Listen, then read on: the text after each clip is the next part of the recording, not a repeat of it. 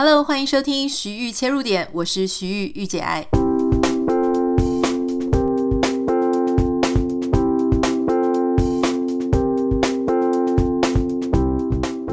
Hello，欢迎您收听今天的节目。今天因为我们家这个附近还在下雨，所以有可能在背景音，也许你会听到一些雨滴滴到屋檐的这种哒哒哒哒哒声音哦，请大家多多包涵。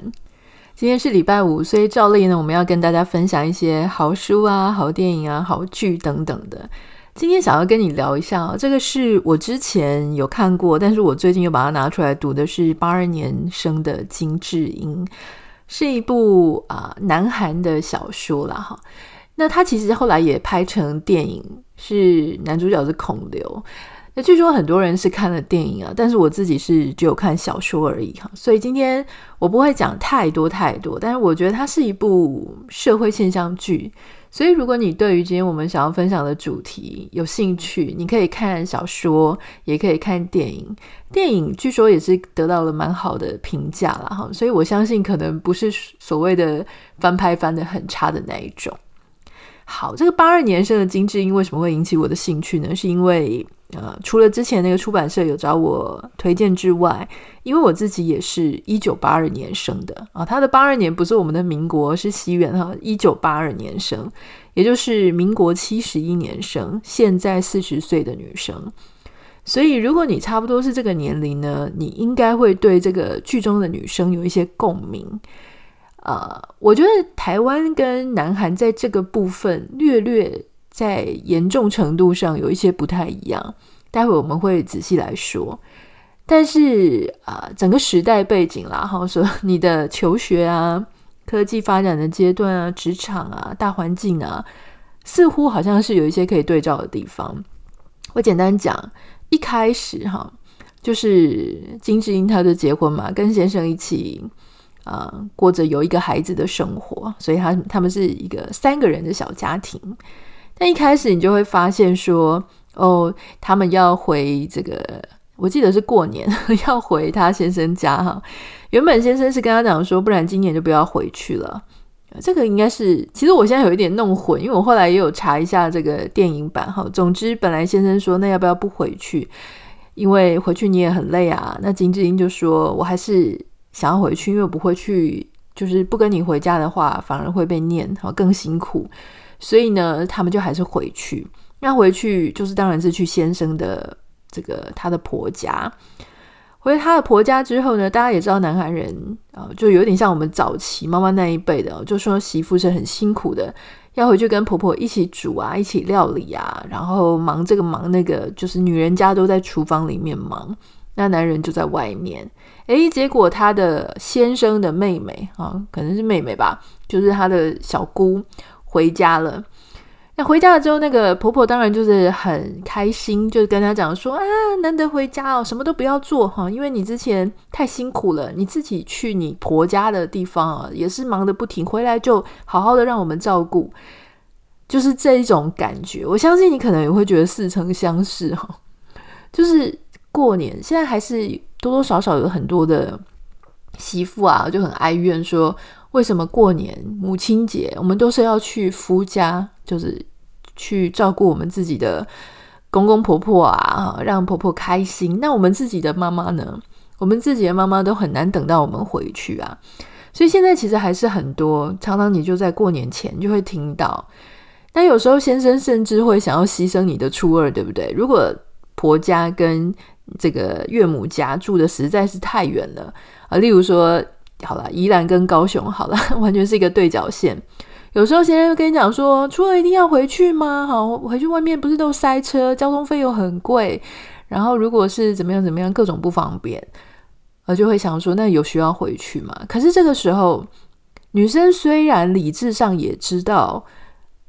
这个时候过年到哪里都不方便，到哪里都很不经济实惠，可是那种委屈的感觉就是会油然而生，因为也想说。我都已经陪你回去过除夕夜了，没有陪我的家人。不只是除夕，还有新年，我要在那里侍奉大家，跟大家陪笑，跟大家互动。你以为我很想吗？如果我可以，我也想要回我自己的家，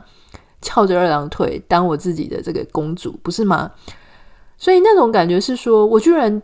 陪你回去，结果你不愿意陪我回去，还在那边东讲西讲那些闲话，女生就会很暴怒。金智英她这个故事大概从这里开始。那当然，她很精彩的部分就是，当她呃回到这个她先生的娘哎婆家之后，那她有一些隐藏在心里的话，居然冒出来，而且是用她自己的妈妈的身份，也就是。她在她的婆家突然之间出现了人格解离的现象，然后他用他自己的妈妈，啊，就是金智英的妈妈的身份跟他讲说，就是说了说你自己的女儿回来了，你也应该让我的女儿回家吧。所以故事的一开始，其基本上应该就放不下这本书或这个电影了啦，哈，因为他就开始出现，他用一个假装别人的身份来讲出他自己内心的委屈跟他的想法。那先生没办法，就去找心理咨商师。这个时候，他这个呃，这个文本，这个故事才开始带出说，金智英从小是在一个什么样的社会环境下长大？因为你一定会很好奇，难道真的只是婚姻就把金智英逼成人格解离吗？就逼成有多重人格，必须要靠这样子的方式，他才能够讲出他内心的话吗？所以这个故事就开始回说到他。小时候啊，在念书的时候，老师呢就对这个男生跟女生非常的、呃、差别待遇。然后他在这个社会环境当中也处处都要小心。你的穿着，如果你吸引了男生的注目，掀裙子啦、性骚扰啦，或是可能要遇到这种性变态啊，你都要先想到的是，是不是你穿着让人家。对于你有非分之想哦，就是有点检讨这个受害人，而且不是人家来检讨你，你也会自己内化，变成说，哎，是不是我哪里做的不好，我才会遭到这样子的待遇哈？那等等等等，当然年纪大一点的之后，就会变成在职场上啊，哈，或是在谈恋爱上啊，在夫妻的关系里，谁要牺牲工作，谁要继续保有自己的工作？我想这个。很多很多的文本都在谈这些事情。那金智英这一本书呢，坦白说，我觉得它好看，也不是很好看，就是既好看也不是很好看。我觉得好看是说它是反映了一个社会的现象哈。当然，我也可以理解他被批判是说他把所有所有发生在。女生身上可能的压迫，通通都集中到这个金智英这个人身上。那据说是因为金智英呢，这个名字啊，这个韩国的韩文的名字是当那个年代最多人取的名字，可能有点类似我们那个年代什么林怡君啊、陈怡君啊这种感觉。所以他要讲的就是这个社会上好多好多女生正在发生各种被性别不公平对待的事情，所以也。不怪乎，就是说他用金智英这一个人去发生所有所有的性别偏见，几乎都发生在他一个人身上。哈，这个当然是好看也不好看了。如果说你会觉得说哇，真的太不公平了，但不好看就是，诶，这个人的人生好像几乎是没有快乐过，所有事情很典型的那些都发生在他身上。那当然就是有很多人叫好了，就觉得说哇，这本小说把这个社会的。性别的这一面都反映出来，但有人会觉得说你这样子是也是蛮仇恨值很高的一本书啊，所以我觉得这个是见仁见智，但我觉得可以看啊，就是说可以了解一下，特别是从南韩的这种文本里面，我们可以看看台湾自己在这个部分到底做的怎么样哈。老实说呢，我其实我个人是蛮幸运的，我记得那个时候。在研究所中，我们老师也有在谈到一些女性主义的事情哈。那我就发现说，诶，我从小我不是很觉得我有受到性别不平等、非常不平等的这种对待啊。从我自己出生，但我后来发现我的例子不太能够跟别人的例子呃这个相提并论，因为一定有人，一定有人他的家庭是非常传统的，可能他们跟长辈互动很多。或是他们自己的父母有非常传统的观念，那我自己很幸运的事情是，这个也是幸运也是不幸啊。就是幸运的事情就是我我父母很早就离婚了嘛，哈。当然在离婚前，我后来想一想，确实我妈妈也有受到很不公平的待遇啊，因为我我父亲他是他的等于是我的阿公阿嬷，他们是蛮传统的做生意的哈。那他们其实就是生了十个孩子，那非常的呃喜欢儿子。大家都知道很多家庭是很喜欢儿子的，所以基本上他们就是应该算是蛮重男轻女的啦。所以儿子有念到书，女儿可能就没念到什么书了。女儿就很忙，要忙家里的生意，做一些杂事。那我妈妈第一胎生女儿，我记得她曾经跟我讲过，但我不记得，我不知道她还记不记得。就是当时我阿嬷知道我妈是怀女儿的时候，就是他要有孙女，他其实并没有特别的开心或怎么样，当然也不会有出现帮媳妇炖汤进补这种事情，当然就是没有。那后来我我的外婆从台东呃炖了一锅鸡汤要给我妈妈喝，结果她就就是那时候其实交通很不方便哦，所以她就是请人家载她，然后把这个鸡汤拿给我妈，我妈就拿回家。那时候不知道为什么就被我阿嬷给喝掉了，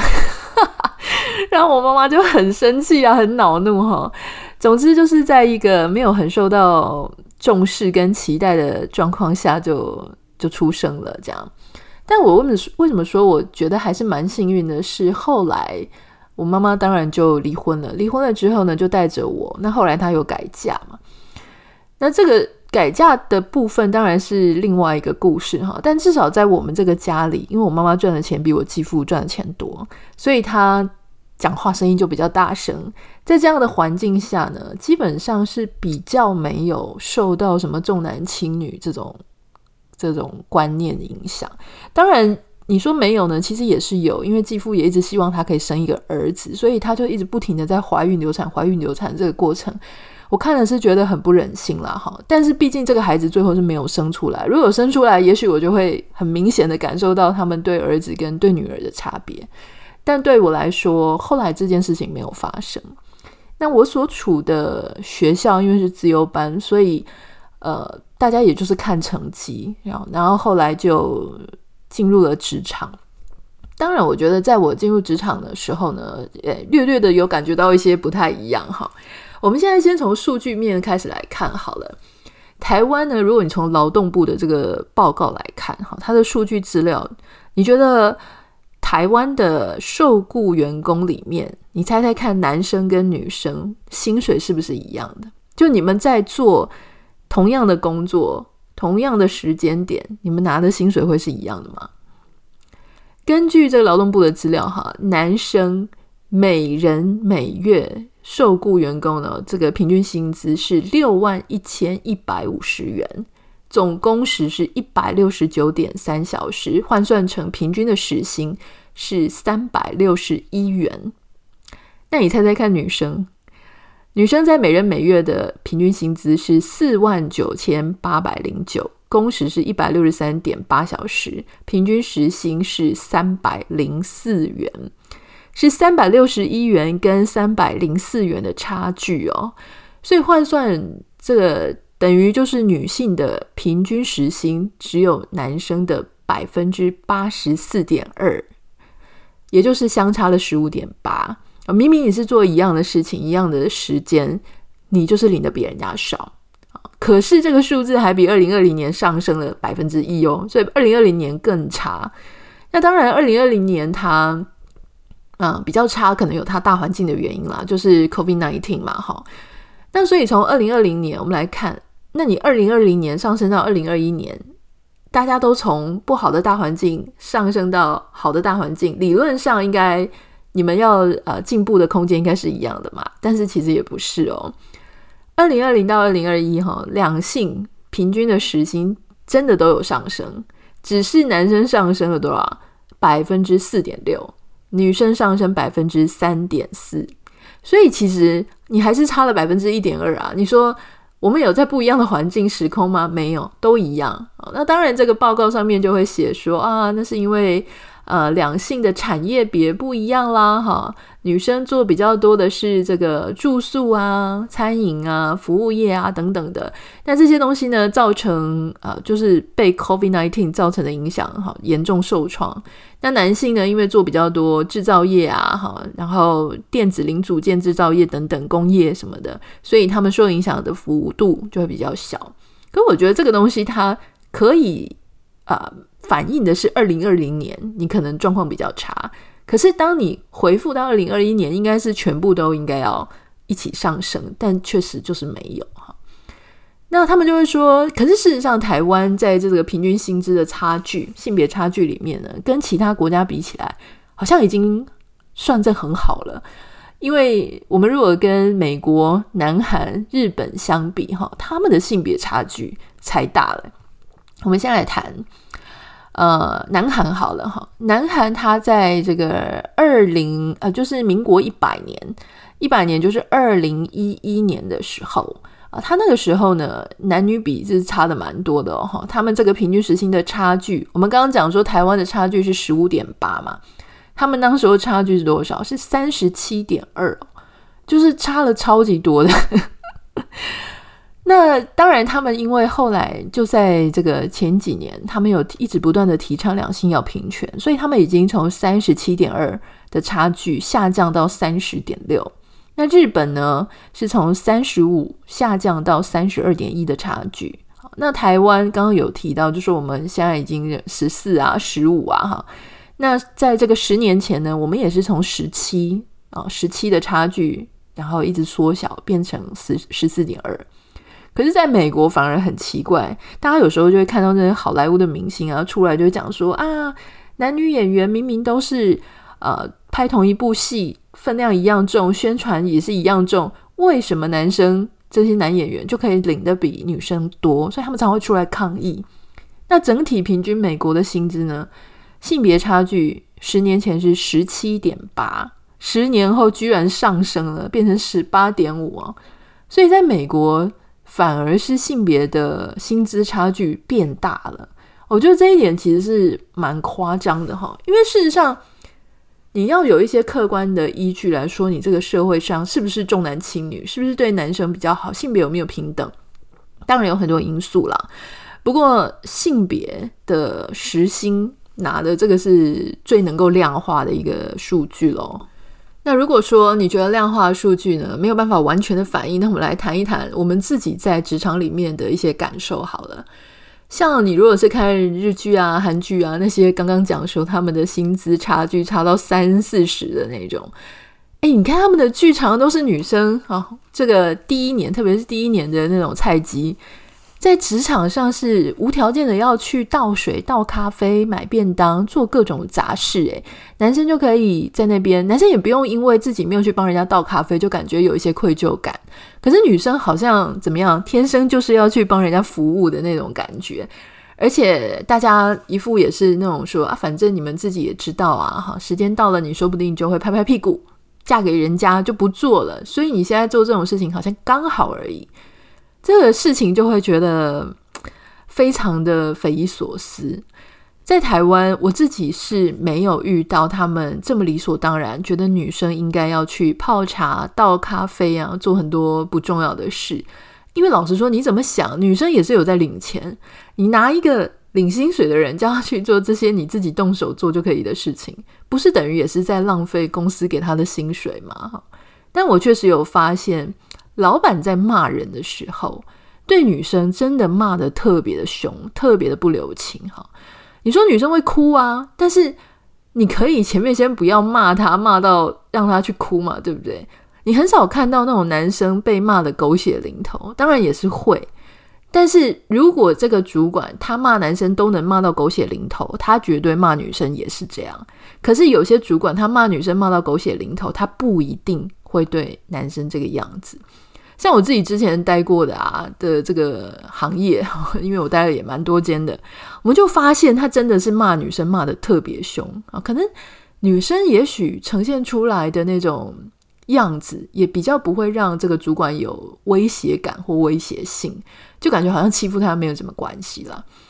那还有在升迁的部分哈，我觉得升迁也是。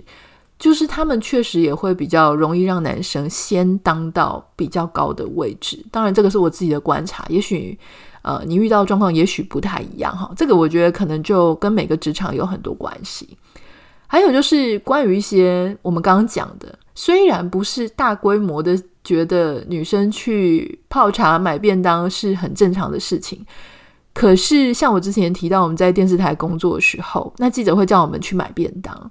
我后来发现，我后来想一想，他只会叫女生去买便当，他并不会叫一样菜的男生去买便当。而这一点就当当然是蛮奇怪的。当然去买饮料，好像也是叫女生去跑腿哦。那还有就是，你会看到有一些欧巴上行的这种主管 啊，有时候这当然不是每个人啊，这个可能是个案。但我之前有遇过那种欧巴上行，这样欧巴上会不会被骂？就是好啦，大姐型的。呃，大姐型的这种主管哦，他们有时候看到长得比较漂亮的，呃，这个我说的比较漂亮，就是眉清目秀了哈，呃，脸白白的，或是看起来帅帅、很英挺，然后讲话又很甜的这种男生的员工，他们就会真的很像当儿子一样在疼爱。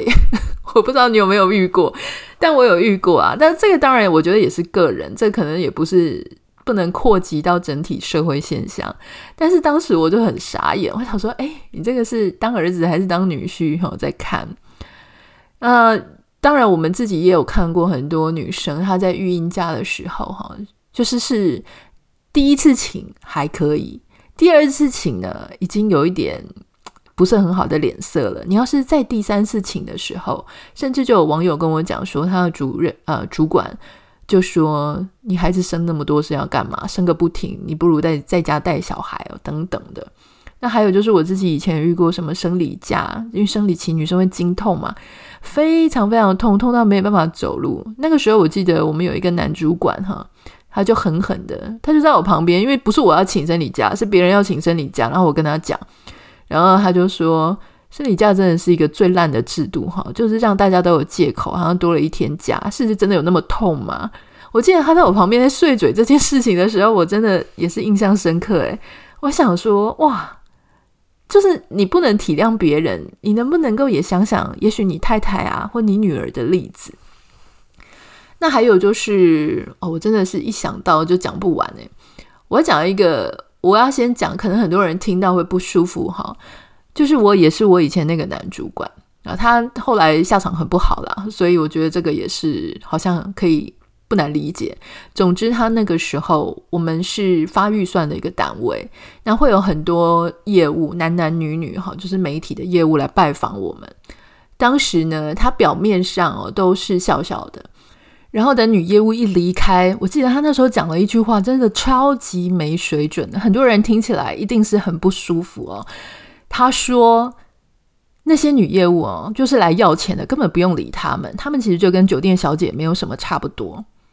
我其实那时候才二十二岁，我非常非常非常的惊讶，我没有听过人家是这样讲话的，而且对女生怎么这么的没有礼貌，也不尊重。其实这个业务里面不是只有女业务啊，业务里面也有男生业务，男生业务不是也是来要钱要预算的吗？怎么就没有听到你说男生业务是怎么样？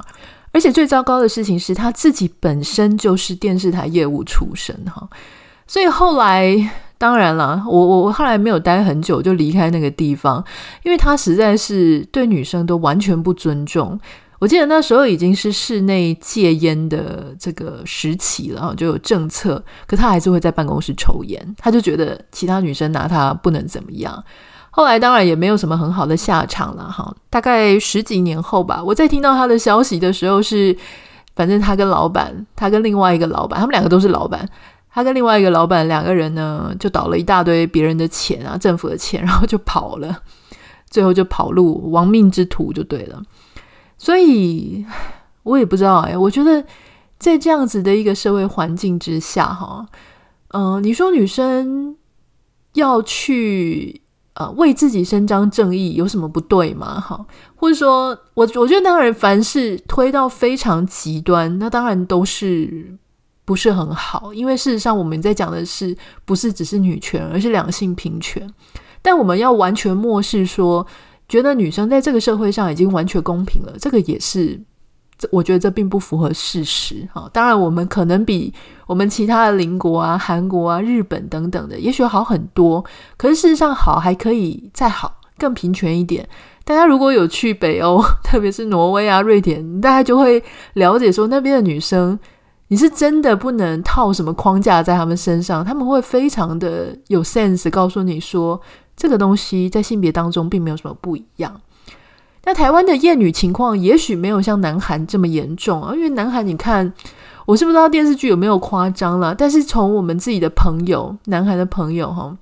他们身上，你大概可以发现说，事实上他们真的是蛮严重，而且我感觉他们有一点像台湾的上一代哦，就他们这一代在经历的，有点像是我们自己的爸妈在经历的那一种感觉。所以，呃，厌女的现象在他们那边是真的很严重。可是你说在台湾难道不严重吗？台湾也是很严重。你看，有很多不管是女性的网红，或是专业人物、专家人才。一开始他们表现得很好的时候，大家都会说：“哇，好厉害！”可事实上呢，你就要要小心，绝对不能犯错，不能犯任何一点错，或是任何一点不好，或是你太常出现在大家前面，大家就会觉得很厌烦。当这个女性政治人物或女性的专业人才，她发现她发生了一些不是那么好的哦，男生也会发生的事情，那发生在他们身上，哇，那不得了，他们就会。被引发更多更多的批评，好，所以你要做得比人家更好，这件事情本身就不公平啊。那大家会攻击他们什么呢？就会攻击他们的长相啊、颜值啊、私德啊，或者说，哎呀，早知道早就知道这不是什么好咖等等的。所以你就看哦，甚至你看像林志玲，志玲姐姐这么漂亮，她当时都会因为她的外貌。啊，被人家批评。那最近像白冰冰，其实我觉得她那个歌虽然翻唱的不是我们自己的品味啊，或者说不是我们自己常听到的那个样子，可我觉得如果你站在啊演歌或是他们那一辈的角度来想，他唱的其实是很好。可是就会有很多人就在奚落啊、奚落他啊、嘲笑他啊等等的。那又或是有一些哈，大家都知道那些女性政治人物啊，台湾我就不太想要讲太多，因为台湾的政治对立真的极度严重，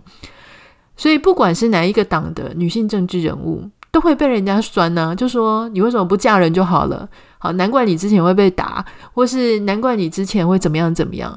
哎，大家 对女性的那种私德的评判哦，我觉得真的是到一种非常走火入魔的状态了，哈。当然，我希望大家可以在看到这些文本之后呢，能够稍微不只是反省一下我们自己的文化现象。好，那当然也有些人可能会觉得比较疗愈，然后就不是只是你自己一个人发生这个事情。当然，在这当中呢，我觉得还是要去面对哈，特别是我觉得，特别是在这个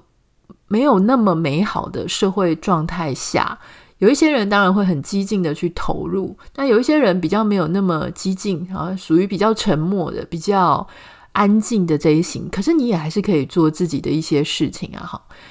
除了需要耐心的等候之外，那当然我觉得遇到不合理的状态，呃，对方一直在复制一些社会上不合理的现象，这个时候你应该可以站出来啊，你可以直接说，在你有。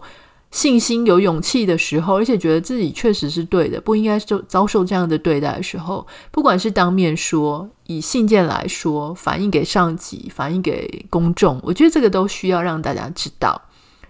但是，但我们也理解，就是说我们在这个社会上，我们可能蛮清楚说，不是你现在立刻反应，结局就会变得很好。有时候为了要。在这个环境下生存啊，也许你会有一些自己的生存策略，觉得忍一忍啊，因为你还是需要这份薪水、这份工作，不太想要跟大家闹翻。假设你是属于想要忍耐的这一型，我我我唯一的建议就是有点像金智英的这个姐姐，在小说里面呢，他的姐姐其实也是一直被父母说啊，你要不要去念教育大学啊？因为教育大学呢，学费比较便宜，工作好像比较稳定有保障。